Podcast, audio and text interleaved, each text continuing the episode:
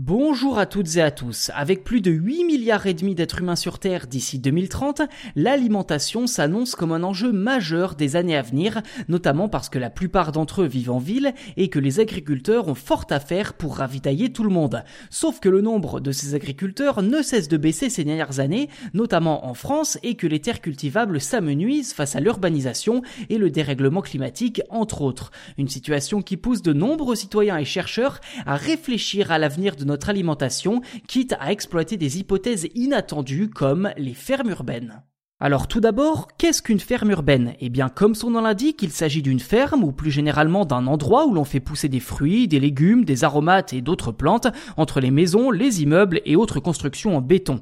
Si l'on prend le cas de la France, ces fermes sont de plus en plus nombreuses, que ce soit sur les toits et même dans certains endroits désaffectés comme des parkings ou des hangars.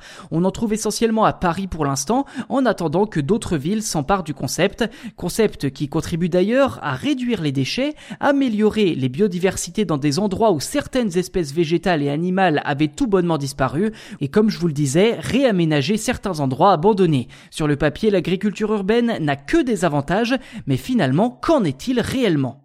Avant tout, il paraît quand même assez juste de dire que les fermes urbaines constituent une bonne alternative pour approvisionner les villes en nourriture, et ce essentiellement parce qu'elles permettent de réduire la distance entre les champs et le frigo du consommateur. Outre le petit potager que vous pouvez entretenir pour le plaisir de faire pousser des tomates, les fermes urbaines permettent de fournir des produits frais beaucoup plus rapidement et donc de limiter l'usage de conservateurs et donc les pertes. Et comme un exemple vaut mieux que de beaux discours, se trouve dans le 18e arrondissement de Paris, sous une barre de HLM, un parking souterrain reconverti justement en ferme urbaine. Son nom, la Caverne, un espace partagé de 3600 mètres carrés qui accueille une dizaine de startups travaillant en quête de solutions durables et à bas coût pour nourrir la population parisienne. Pour 2021, la Caverne prévoit de produire 80 à 90 tonnes d'endives, 40 tonnes de shiitake et 50 tonnes de champignons de Paris. Pour eux, l'enjeu numéro un était de prouver qu'il était d'avoir une activité agricole, de produire en ville et d'employer localement.